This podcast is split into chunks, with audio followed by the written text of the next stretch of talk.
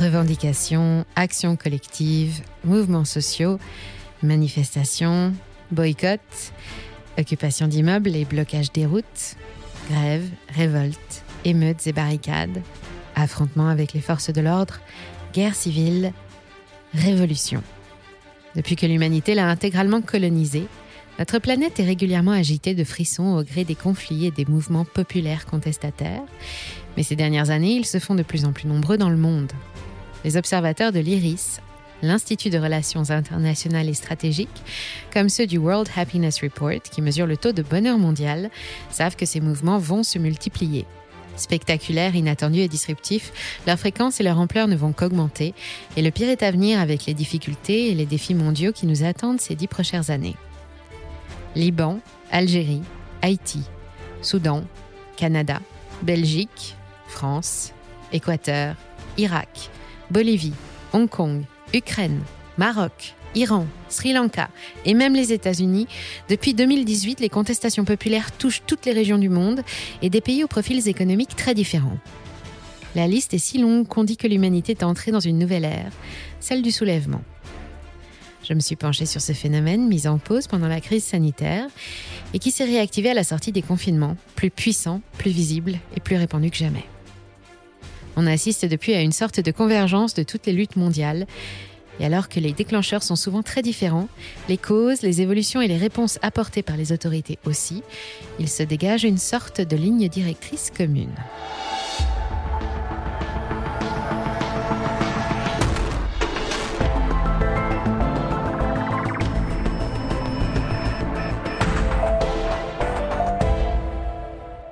Qu'entend-on exactement par soulèvement populaire?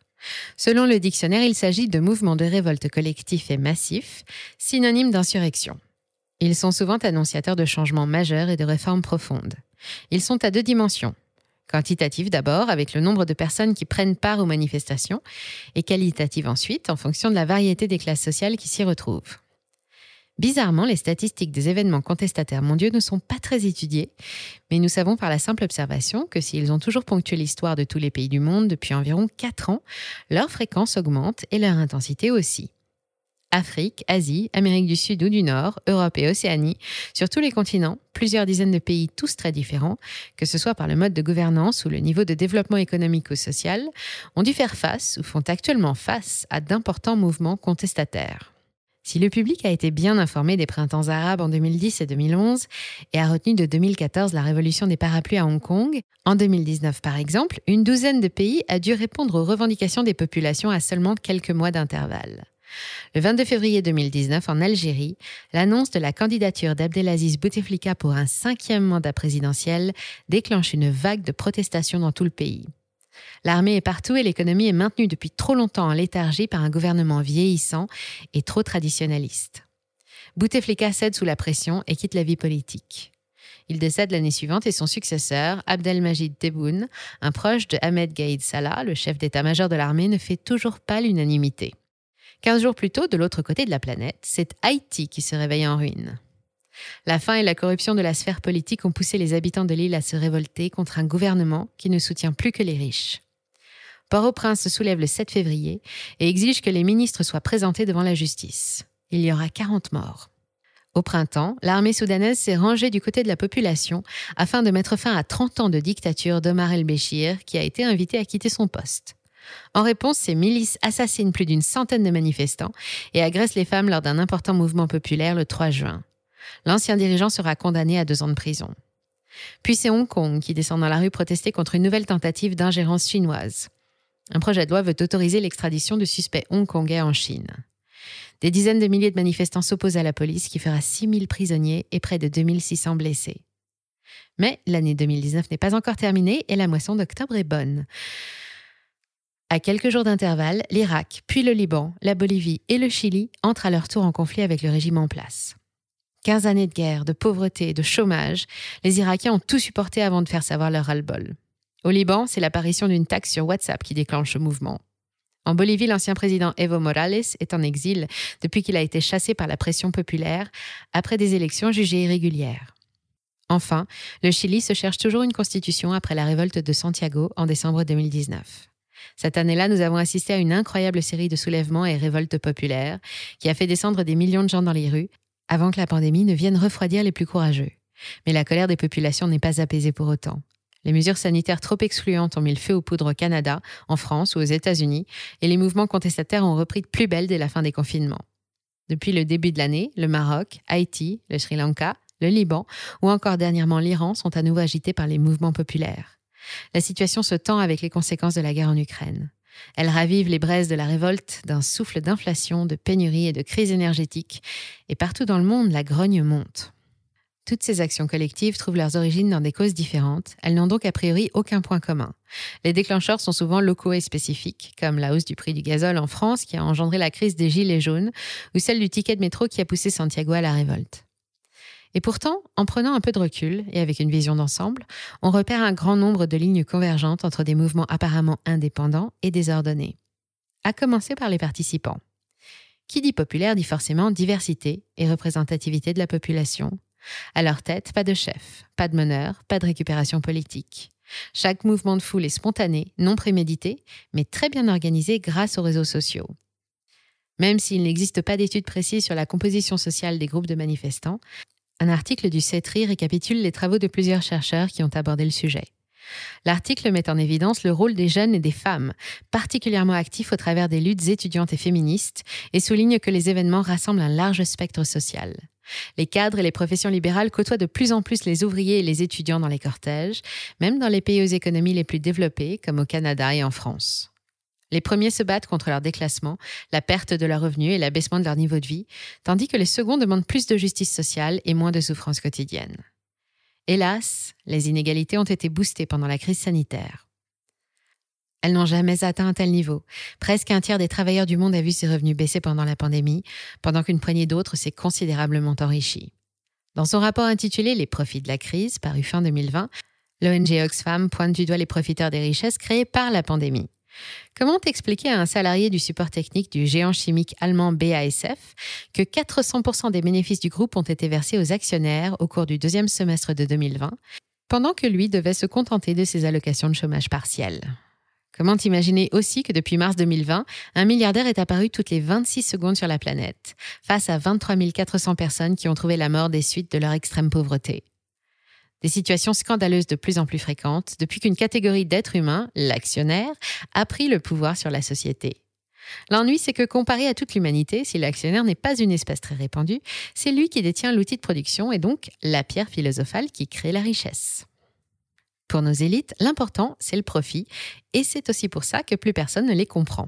Ces soulèvements ont pour autre point de convergence la lutte contre des dirigeants décrédibilisés par des actions déplacées, des discours incohérents et des scandales à répétition. Dans les économies développées, on assiste à une véritable crise de la démocratie représentative et on y désigne la bureaucratie comme incompétente et inefficace.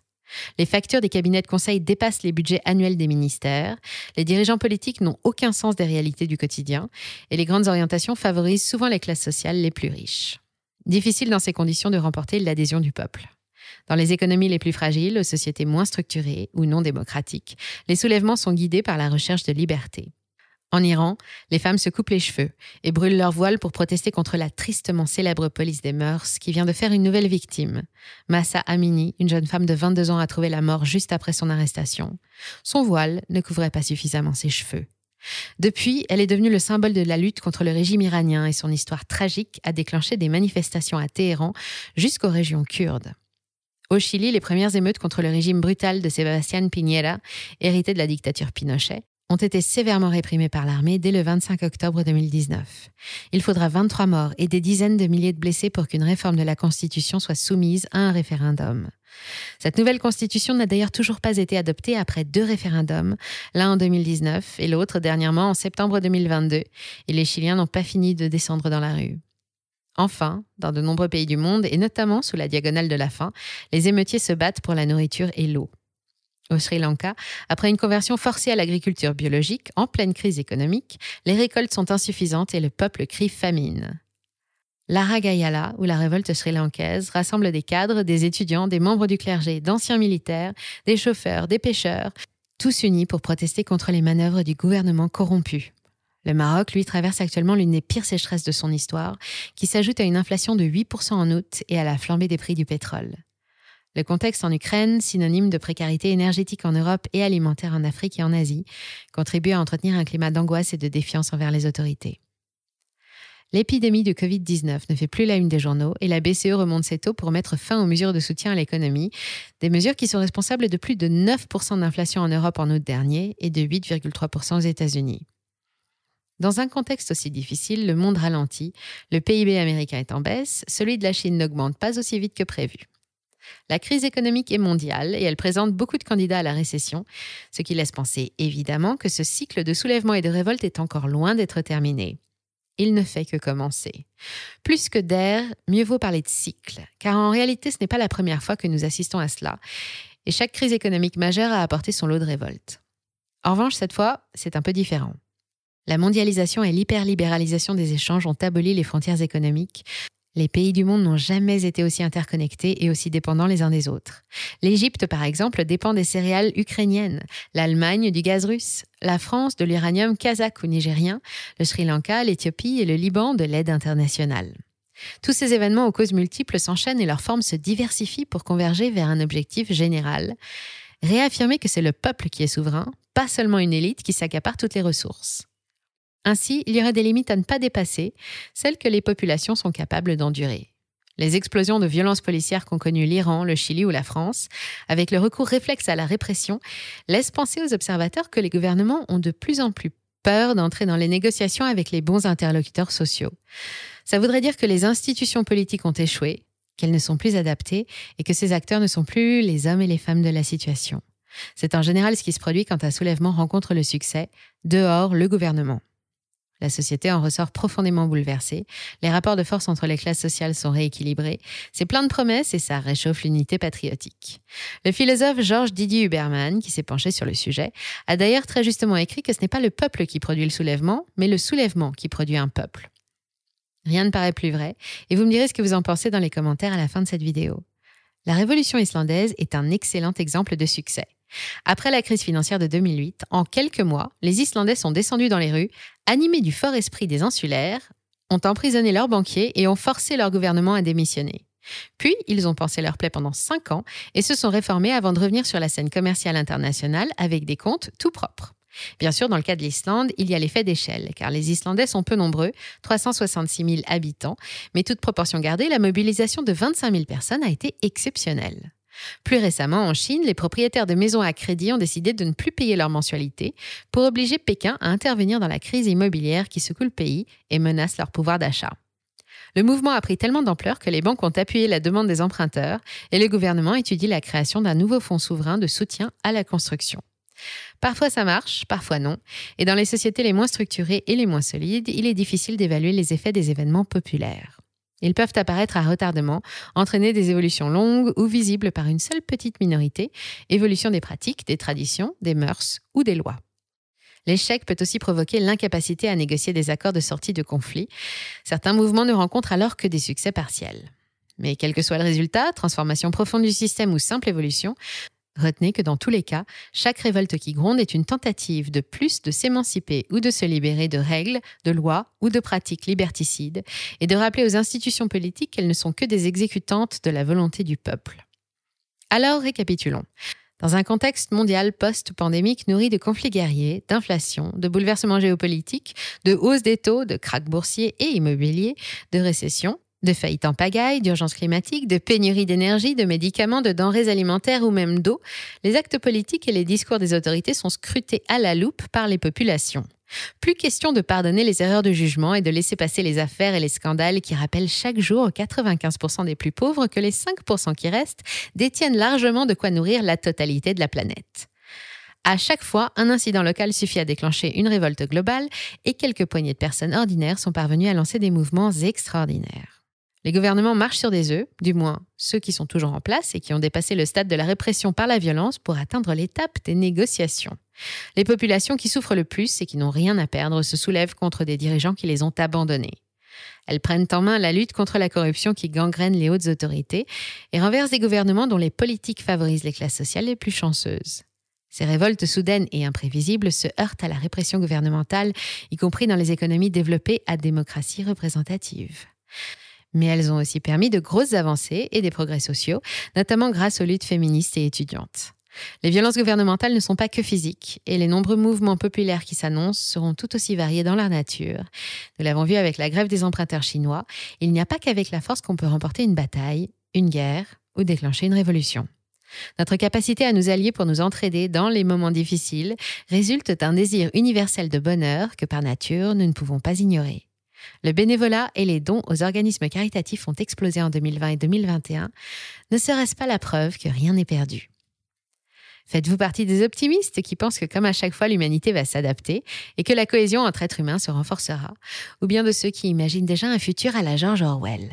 Dites-nous tout ce que vous en pensez dans les commentaires ou venez en parler sur nos autres réseaux directement avec la communauté. Merci d'avoir suivi cet épisode jusqu'au bout. Si ça vous a plu, on compte sur vous pour le partager autour de vous. Laissez un like ou une bonne note et vous abonner pour être informé des prochaines sorties. Et moi, je vous dis à très bientôt sur Moni Radar.